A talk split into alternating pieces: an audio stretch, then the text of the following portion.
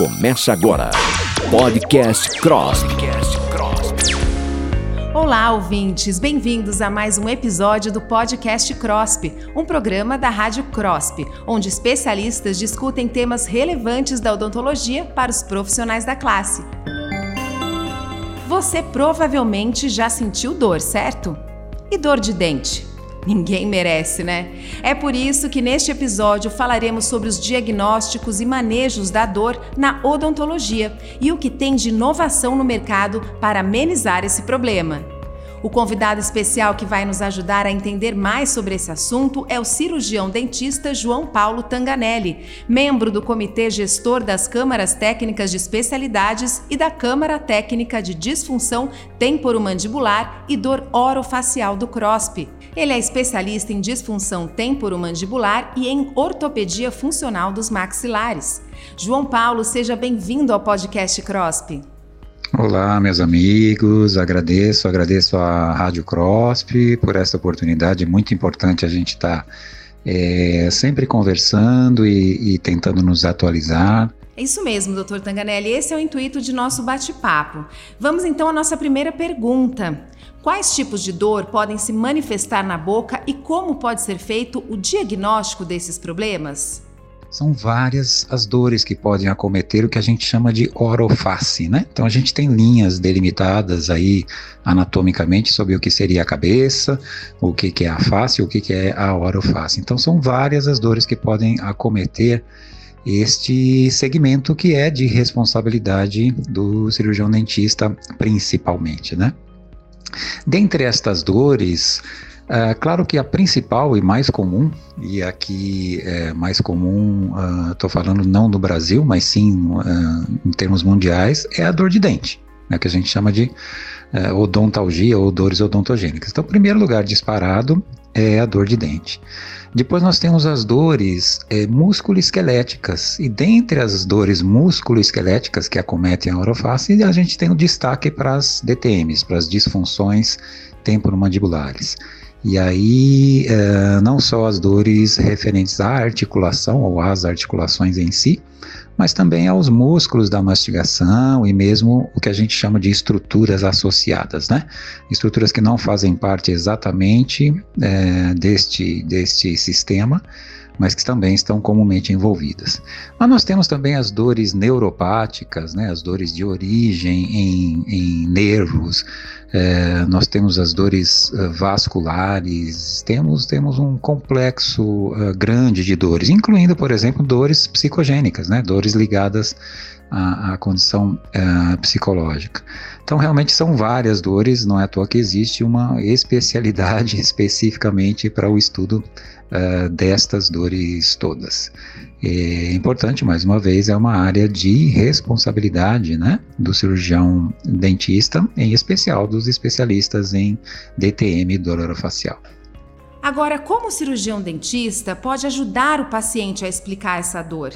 Sabemos que algumas dores se manifestam de formas diferentes, como a disfunção temporomandibular, conhecida como DTM, numa dor de cabeça, por exemplo. Então, como ajudar o paciente a entender que a origem da dor pode ser uma condição bucal? Perfeito, Nara. Excelente, excelente pergunta e colocação. Existe de fato, a gente, a gente precisa ter uma espécie de treinamento. Em primeiro lugar, é preciso que o cirurgião dentista, e isso acontece, conheça todo o segmento cefálico, né? Porque existem algumas dores é, que podem ser é, mascaradas, vamos, vamos chamar assim, é, com estas manifestações que muitas vezes acabam nos enganando mesmo no diagnóstico. É, é muito comum essa situação que você colocou, por exemplo, da, das dores de cabeça. Então, nós temos aí centenas, sem exagero, né, classificação internacional de cefaleias, nós temos centenas de diferentes tipos, é, uma classificação bastante abrangente de dor de cabeça. E uma delas é a, a, dor de cabeça que se refere às disfunções temporomandibulares. Então, muitas vezes o paciente já procurou vários profissionais, já esteve em vários médicos, várias especialidades, é, até que ele chegue a, chegue a ele esta informação, esta suspeita, e, e, ele nos traga esta suspeita. E aí, uma vez que nós temos este, este treinamento é, para discernir que tipo de dor é essa e a gente realmente pode ajudar. Então é muito importante que haja é, informação, que haja informação para a classe odontológica né, sobre estas possibilidades e que haja informação para a população em geral. Né? Então isso é muito, realmente muito importante, porque é um número expressivo de pessoas que ficam sofrendo, muitas vezes sofrendo por anos, algumas vezes acabam é, sofrendo intervenções que não eram necessárias, digamos assim. Por outras vezes, uma, uma condição muito complexa também é quando é, aquele hábito que nós temos da automedicação. Né? Então, a pessoa, principalmente nessas situações é, de cefaleia, é, a automedicação, e essa automedicação pode acabar levando a um agravamento. Então, nós temos a, a cronificação de dores que poderiam não serem cronificadas a partir da situação em que você usa medicamentos é, diariamente ou rotineiramente. E aí o sistema entende que é, ingerir esses analgésicos faz parte do seu funcionamento. E quando você não os ingere, você acaba tendo é, as dores de rebote, né? Então, o primeiro passo seria a informação. Você sabe que existe, por exemplo, uma situação bem peculiar é, de manifestação de uma cefaleia primária, né, da, das dores de cabeça primárias, que é a enxaqueca. É, existem situações em que o paciente apresenta todos aqueles sintomas da enxaqueca, então ele tem, ele precisa ficar num quarto escuro, né, fotofobia, é, dificuldade com ruídos, a fonofobia, ele tem náuseas, ele tem vômitos e etc. Todo o quadro é, que mostra para gente uma situação de migrânia, de enxaqueca, mas a hora de manifestar essa dor, a dor acaba se manifestando na face, né, e não exatamente na cabeça ou nem sempre na cabeça. Então, isso também é, nos leva a situações aí confusas, de diagnóstico confuso, né? É, além disso, as doenças sistêmicas com manifestação na oroface. Né? Nós temos um trabalho, inclusive publicado por, por grupo nosso aí da universidade, manifestações primárias nas ATMs, por exemplo, de tuberculose. Né? Imagina isso, o paciente está cometido de tuberculose, não teve ainda as manifestações pulmonares e ele já tem manifestação nas articulações temporomandibular. Então, realmente é bastante complexo. Agora, para que a gente possa é, ajudar, o primeiro passo para a gente ajudar esta população é, tão grande é a informação, exatamente o que a gente está fazendo agora aqui, né? Então, a informação da, da situação, tanto para o leigo, quanto para o cirurgião dentista, quanto para os demais profissionais de saúde, né? Porque muitas vezes esse paciente acabou procurando um outro, uma outra especialidade, uma especialidade médica, seja lá o que for, e por conta não, não, não de, de, de qualquer tipo de má intenção, mas por desinformação, o paciente acaba não recebendo é, essa, essa indicação, essa possibilidade de diagnóstico e, e terapia. Então, o primeiro passo é, seria a informação. Agora, em relação a gente, como é que a gente recebe esta informação do paciente, como você colocou, nós temos questionários específicos, nós temos questionários validados, nós temos formas validadas de diagnóstico em que você vai fazendo é, uma série de perguntas, todas elas bem orquestradas e com seus algoritmos, para que a gente chegue ao diagnóstico. É claro que isso precisa de um, de um treinamento. Então, o importante é que quando acontece essa suspeita, né, aconteça o encaminhamento para os uh, profissionais especialistas é, porque é muito importante que a gente entenda sempre que por trás daquela.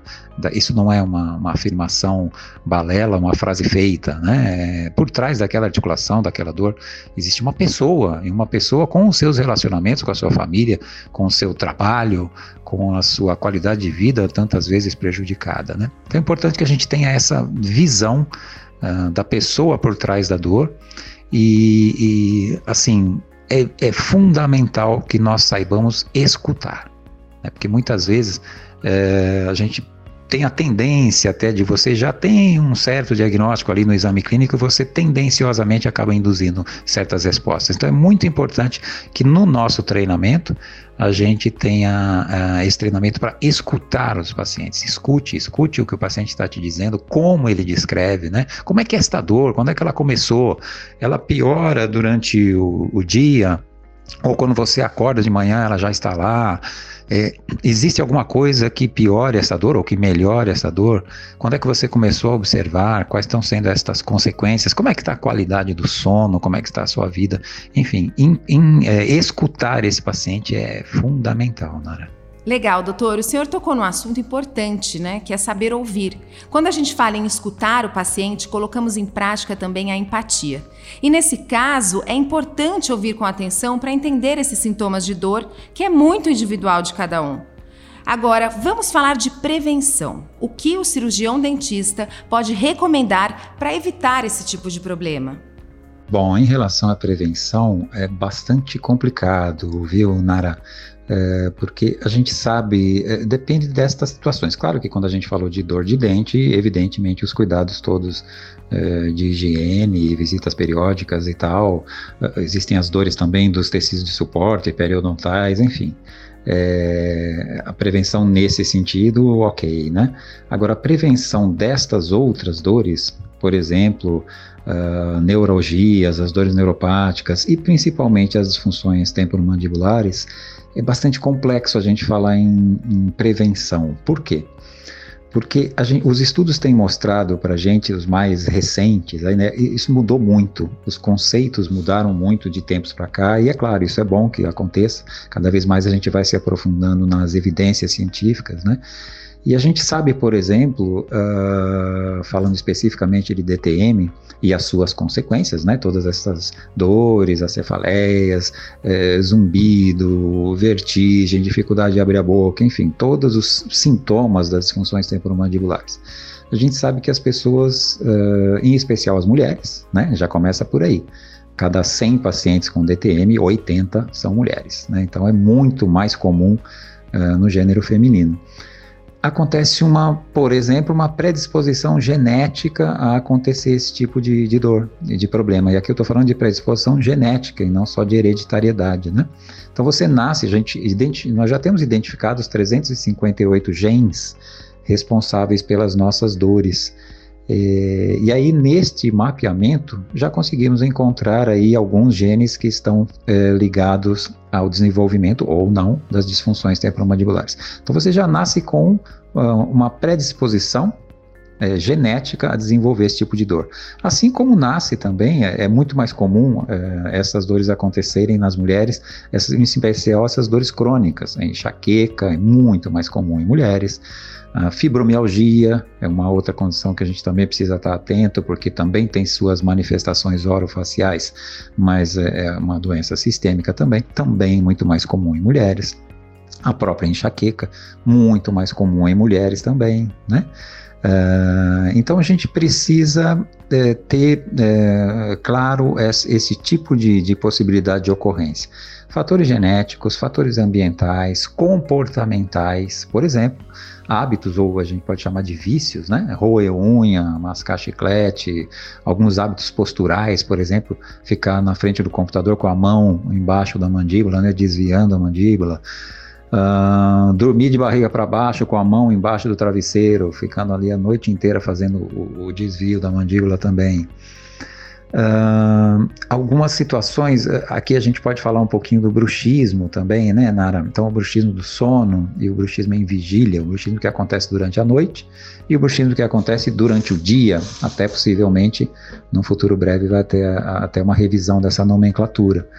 Mas com seus envolvimentos emocionais, então hoje a gente considera o bruxismo muito mais um comportamento do que qualquer outra coisa, né? Então, com esses fatores genéticos, predisposição, hábitos parafuncionais, é, alguns hábitos eh, que a gente pode chamar de vícios, é, a gente é, fica difícil a gente desenhar um quadro de prevenção, ou seja, não faça isso que aí você não vai ter aquele problema, né?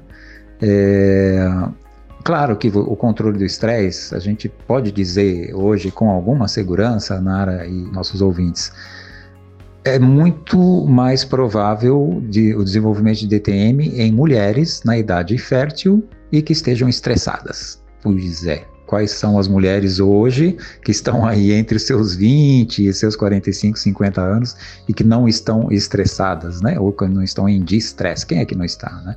Então, uh, a gente dizer que uh, controle do estresse pode ser um fator uh, preventivo, é, pode ser, né? Controle destes hábitos posturais ou desses vícios, parar de roer unha, de mascar chiclete, morder, morder os lábios, Uh, existem pacientes que fazem a contração dos músculos da mastigação sem haver o contato dentário. Imagina isso, você não está tendo o apertamento dentário, mas faz a contração destes músculos, né, que a gente chama hoje de bracing ou thrusting, né, as movimentações que a gente faz é, indesejáveis é, com, esses, com esses músculos da mastigação. Então são todas situações em que a gente poderia, de uma certa forma, passar essa orientação autoconhecimento, o paciente saber que, qual é o problema, o que é que ele tem, por que, que isso acabou se desencadeando. Né? O, o autocontrole ou aconselhamento, por exemplo, pare de mascar chiclete X horas por dia. Uh, pare com esses hábitos posturais que você está tendo. E aí nós temos ferramentas, por exemplo, de biofeedback, ou seja, um treinamento, vamos chamar assim, de mental, que você faz para não ficar é, perpetuando essas atividades que estão te gerando o problema. Né? Então é importante a gente identificar o problema, informar o paciente. Você sabe uma situação bastante comum, Nara? O paciente vem na primeira consulta e você identifica que ele tem marcas ali de apertamento, marcas na, na, na mucosa jugal, né, por dentro das bochechas, marcas nas línguas e mesmo no, nos contatos dentários, nos desgastes dentários. Você identifica que aquele paciente está rangendo ou apertando e coloca isso para o paciente. Olha, eu acredito que você esteja fazendo apertamentos aí durante o dia. Nas situações de estresse, você deve estar apertando os dentes. Na primeira visita, é muito comum que o paciente diga: Não, acho que não, não sei, nunca observei.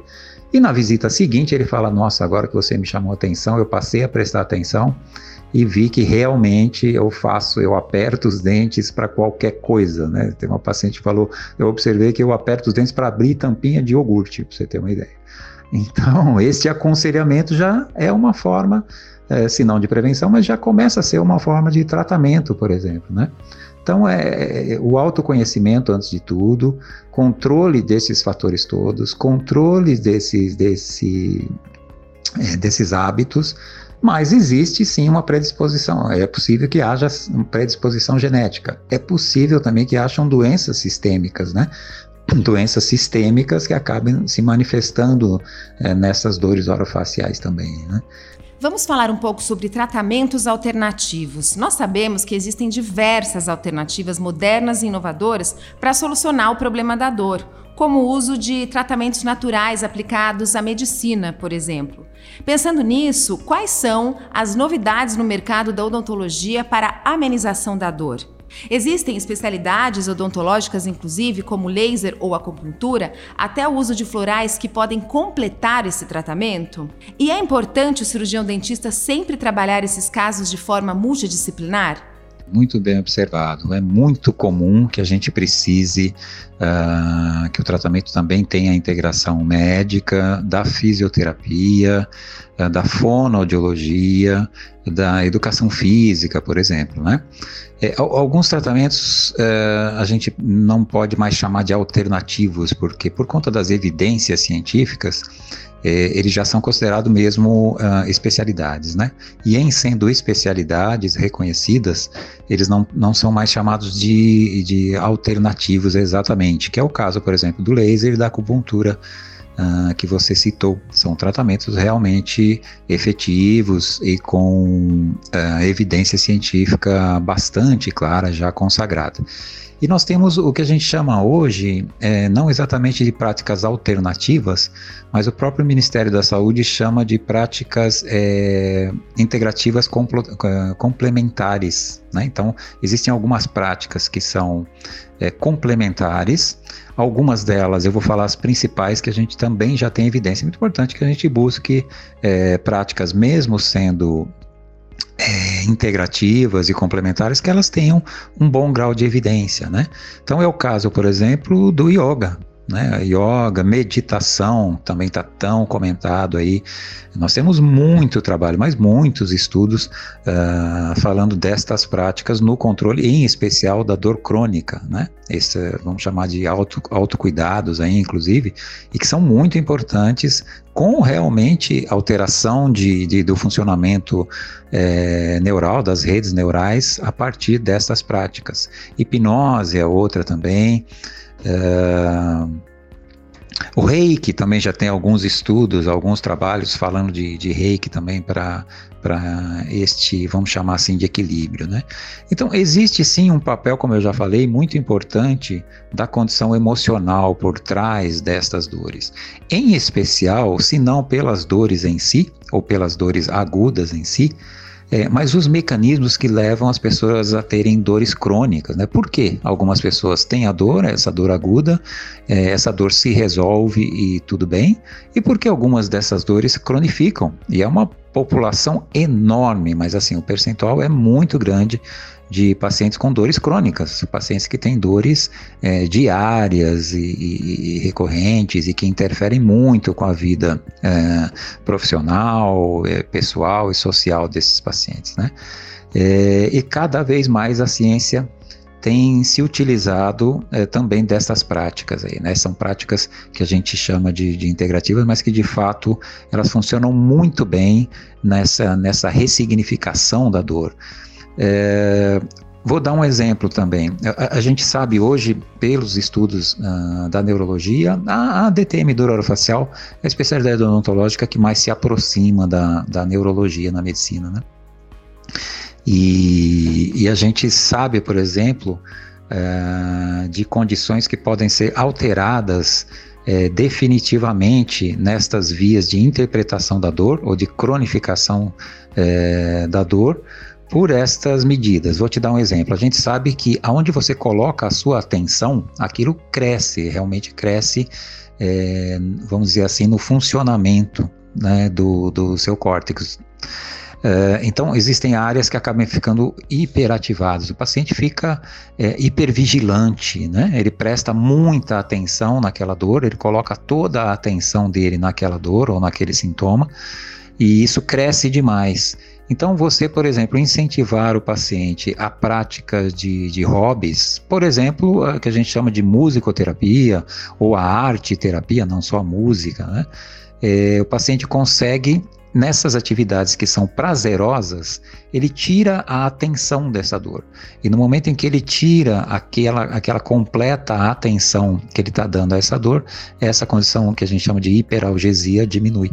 Você permite que novos, novas redes neurais sejam formadas e, e há uma, uma boa interferência, uma interferência positiva nestas dores crônicas. Então, é, é realmente a, a, o atendimento multiprofissional é muito importante e cada vez mais a gente tem dado valores é, a estas práticas e práticas que estão cada vez mais também merecendo atenção do mundo científico, porque realmente funcionam muito bem. Doutor João Paulo, para finalizar, vamos falar um pouco da nossa realidade atual, falando de pandemia. O que pode ser observado nos consultórios? Acha que tem havido aumento de casos relacionados à dor, como bruxismo e disfunção temporomandibular? E o senhor acha que os pacientes se mostram mais tensos nesse momento para ir até o consultório e se expor aos tratamentos dessas dores? Olha, realmente é um momento de exceção, né? E já há algum tempo, alguns meses, a gente percebeu, mas muito claramente, uh, um aumento muito grande pela procura uh, do atendimento na nossa especialidade. Um aumento realmente significativo, viu? Eu acho que seja alguma coisa parecida. É, houve um trabalho recente da Associação Brasileira de Psiquiatria demonstrando que houve um aumento de 50% do número de consultas e deste, deste 50%, 70% são pacientes novos, não são pacientes que, que são recorrência, né? É, eu acho que a gente se aproxima disso. É, houve realmente uma procura muito maior pelas situações é, de DTM, de dor facial, de bruxismo, Uh, a gente sentiu isso muito claramente e não, não, não dá para imaginar que fosse diferente. Né? É, e também é, a gente tem percebido que alguns casos estão mais difíceis de serem controlados. As situações é, que estão sendo impostas a, a, a, toda a população realmente são, são muito pesadas, né, Nara? Então, uh, alguns, algumas situações estão precisando de um carinho maior, de uma atenção maior. Isso tem acontecido uh, bastante aí dentro da, da nossa especialidade. Realmente a gente tem sentido isso muito claramente. É, em relação ao medo é, do paciente nos procurar, é, olha, isso realmente a gente fez um trabalho desde o começo, né? É, os conselhos todos, o Conselho de São Paulo, fizemos um trabalho importante de divulgação da preocupação que o cirurgião dentista, na verdade, sempre teve com biossegurança, né? Nós não implementamos assim tantas medidas a mais. É, talvez tenhamos implementado para nosso é, para nossa proteção, mas em relação ao paciente, o cirurgião dentista sempre teve muita preocupação com biossegurança e os pacientes sabem disso, né? Aqueles que já confiam em você, que já conhecem a sua história ou que estão te conhecendo agora, sentem isso, né? Eles te procuram, procuram o teu serviço e claramente sentem que ali é um ambiente seguro. É claro que é, estamos vivendo o pico aí da, da segunda onda e todo mundo tem medo, né? Todo mundo está com, com algum grau de medo. Mas o fato é que, de uma certa forma, é, as pessoas percebem que o consultório é um ambiente seguro. Mas não tenha dúvida que isso eu estou falando da especialidade DTM do orofacial. É, não tem dúvida que os cirurgiões, dentistas estão sofrendo, sim, uh, bastante a queda na procura de, em especial, de tratamentos que podem ser é, adiados, né?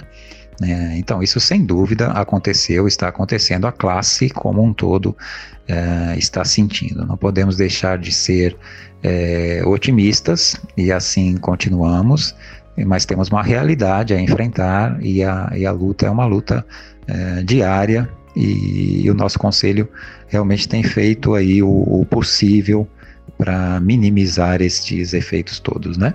É, é realmente uma luta diária, como o senhor frisou. Muito obrigada, Dr. João Paulo Tanganelli, por sua participação aqui no podcast CROSP. Fique à vontade para se despedir dos nossos ouvintes e fazer suas considerações finais.